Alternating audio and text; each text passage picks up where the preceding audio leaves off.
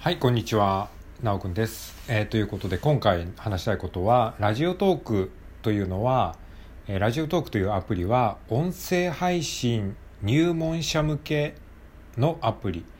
じゃないかなっていうふうに思ってるっていうことを話します。はい。えーということで、えーいきなり何ですかそれって話かもしれないですけども、まあ、ここ最近ちょっとね、あの、まあ、スタンド FM っていうね、同じ、えー音声を配信するためのアプリがあるじゃないですか。で、このスタンド FM をちょっと最近ね、えここ1週間ぐらい、えラジオトークと並行してやってるんですけれども、あのまあ、そこでねちょっとスタイフとの違いっていうものをねあのいろいろと研究してるんですけれどもそこで気づいたこととしてラジオトークっていうのは音声配信入門者向けのアプリとしては非常にいいんじゃないかなっていうふうに思ってるということです。うん、でそれに対してスタンド FM っていうのは、えっとまあ、音声配信にある程度慣れてる人中上級者向けのアプリという感じがしてます。なので、まあ僕はですね、ちょっとね、もうラジオトークを卒業しようかなってぼんやりと考えているんですよね。まあまさにこの卒業っていうね、言葉がすごくこう、えーなんか合ってるような気がするんですよね。卒業っていうのは、もうここでやることはもう学び終えたので、次のステップに進むっていうね。それが別にいい悪いとかそういうことではなくて、うん、なんかやっぱりその例えば小学校で習うことと高校で習うことって違うわけじゃないですか、まあ、まあ小学校中学校高校ってなるじゃないですか。で小学校ではまあ足し算とか引き算とか、えーお勉強しますよね。で大きな、えーマス目の、えー原稿用紙に、え文字を大きな文字を書いて、え文字の練習しますと。でまあ最初は当然その方が分かりやすいですよね。1たす1は2、3×3 は9っていうふうにやれば、あのーね、えー勉強できますよね。いきなりこう、x プラス 3y はとかって言われても子供は分かんないじゃないですか。で、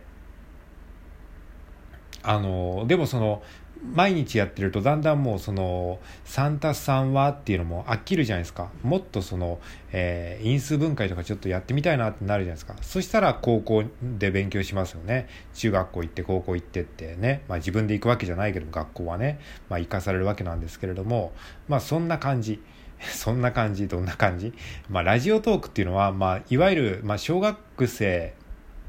みたいな感じ。小学校みたいな感じなんですよ。で、これ別にラジオトークをバカにしてるとかそういうことではないですよ。あの、アプリの特性として、すごくね、初心者向けの UI、ユーザーインターフェースだなっていうことを、まあ、スタンド FM を使うことによって、あの、感じたんです多分ね、ラジオトークは意図的にそれをやってるような気がします。なので、ラジオトークっていうのは、音声配信全く初めての人には、すごくね、いいアプリだと僕は思います。でどういうところかっていうどういうところがその初心者向けになってるかってまあ言うと例えばこの収録今僕が収録やってるんですけどもこの収録の時間がもう12分で決められてるっていうところですね。もう12分経ったら強制的に収録が終わってしまう。これはね多分ね意図的にやってるところはあると思います。えスタイフはもっとねもう60分とかあのそれ以上できると思うんですけれども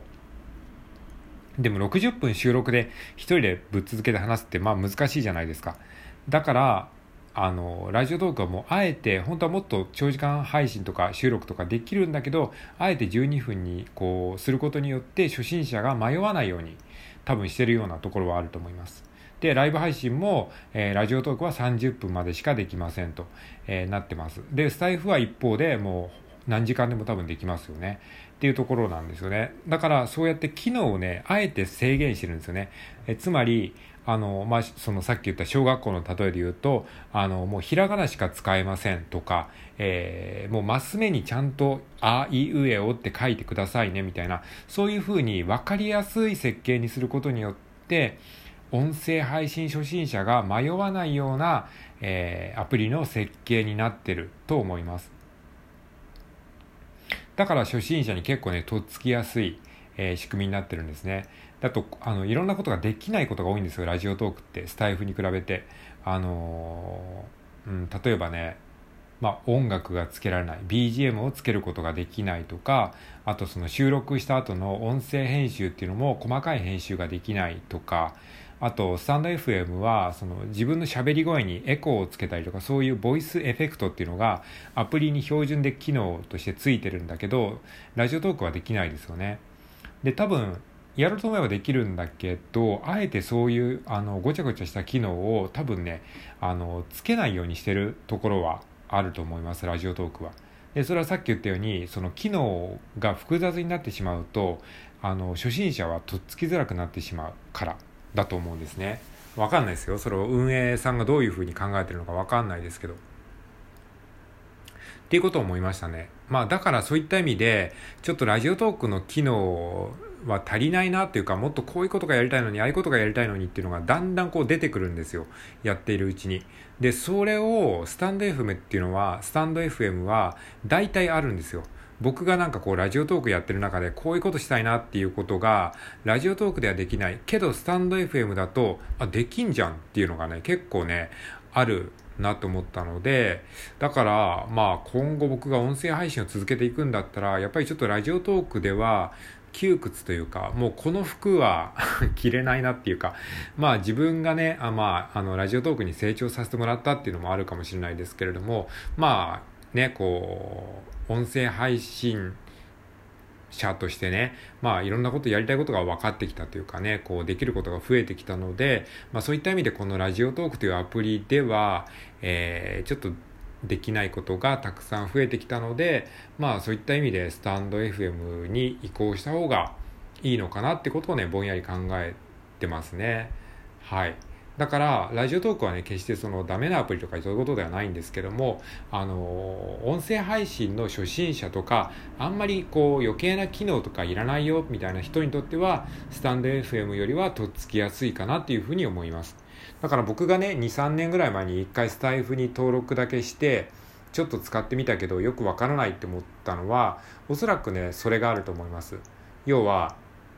機能がなんか多すぎるように見えたんですよね。いやこんなことこんな機能たくさんあってもよくわかんないよみたいな。で一方でラジオトークっていうのはできることがめちゃくちゃシンプルに限られてるので分かりやすいんですよね。だから初心者がこう迷わない。その機能が多すぎて迷うってあるじゃないですか。だからまあなんかねこう 楽々フォンみたいな感じなんですよね。あの昔ねあったじゃないですか。そのあの携帯使い慣れてない人用にあのめちゃくちゃその画面がでかくてあのボタンも大きくてみたいなそういう楽々本ってあったでしょ。そういうのがラジオトークなんですよ。まあ僕の肌感としてね。で、えーと、それをちゃんと使い慣れた人がもっと本格的に音声配信をやりたいんだったらスタンド FM, を使うといいんじゃないかなっていう、まあ、そういう感覚がしてますね。えー、そうそうですね、まあ、BGM をつけられたりとかボイスエフェクトがつけられたりとかあとその収録時間が無限に、え、収録できたりとかライブ配信も、えー、無限にライブ配信ができたりとかあとねライブ配信の、え、設定でスタンド FM の話ですけどコメントを受け取る受け取れないっていうのもあの配信者側で決めることができるんですよ。だからあのライブ配信でコメント別にあのなくていいよっていう時あるじゃないですか。こうなんか自分のペースで話したい時ってありますよね。そのコメントはありがたいんだけどコメントが入ってしまうと自分のペースが崩れちゃうからでもライブ配信がしたいみたいな時ってありますよね。でそういう時にそのスタンド FM はコメントを受け取らないっていう設定ができるんですよ。そうすることによってライブ配信をしながらもこの今収録で喋ってるような感じで自分のペースでバーッと喋れるんですよ。でそれがね、すごいね、良かったんですよね。でそういう細かい設定がスタイフはね、いろいろできるんですよ。なので、まあそういった意味でもスタンド FM っていうのは音声配信にある程度慣れた人がやるのにはすごくいいけど逆に初心者が音声配信の初心者がいきなりスタイフをやるとその機能とか細かい設定がこういろいろできるがゆえになんかよくわかんないって投げ出してしまいがちになります。なると思います。だから、そういった意味では、音声配信全く初心者です。よくわかんないです。あんまり細かい機能とかはいらないです。みたいな人は逆にラジオトークから始めるのがいいかなと思います。まあそういった意味で僕はその最初にラジオトークというアプリで音声配信を始めることができたのは、まあ、すごくね、あの、ありがたいラッキーだったなっていうふうに思います。で、まあ3年ぐらい続けて、まあ中学校3年間みたいな感じですかね。で、まあ高校生になるっていうことで、まあよりちょっとね、その音声配信アプリとしていろんなことができるスタンド FM に、まあ、あの移行していこうかなっていうことを、まあ、ぼんやりと考えてます。まあ、まだ確定ではないですけどね。まあ、並行してやるかもしれないですけども、まあ、どっちかにやっぱり注力した方が、えー、いいというふうなことになるのであれば、まあ、今のところはちょっとスタイフの方が僕のやりたい方向性に近いのかなっていうふうに思ってるので、まあ、そんなことを考えてます。はい。ということで、今回はね、まあ、スタンド FM とちょっと比較することによって見えてきたラジオトークの特性の一つとして、まあ、ラジオトークっていうのは、音声配信の初心者には非常にこう向いてるアプリじゃないかなっていうことを感じたっていうことです。まあこれはね、先ほども言いましたように別に馬鹿にしてるとかそういうことではなくて、あの、まあそれぞれのフェーズとかね、やりたいことっていうのがあのありますので別にスタイフがいいとかラジオトークが、えー、いいとかどっちがいい悪いとかではなくて、まあ、あくまで個性ですからね。はい、えー、ということでねあの一応シェアしておきました。はい。まあ最近ね、ラジオトークをやったりとか、ラジオトークをやってたんだけど、スタンド FM に行くっていう人も結構ね、あの、いらっしゃるみたいなので、まあそういった方の参考にもなればいいかなっていうふうに思って話してみました。まあ当然スタイフのみならず、いろんなね、他にも音声アプリっていうのはたくさんあるので、そういった、えー、いろんなアプリと比較する際の、まあ参考にしていただければいいかなと思います。はい、えー、以上ありがとうございます。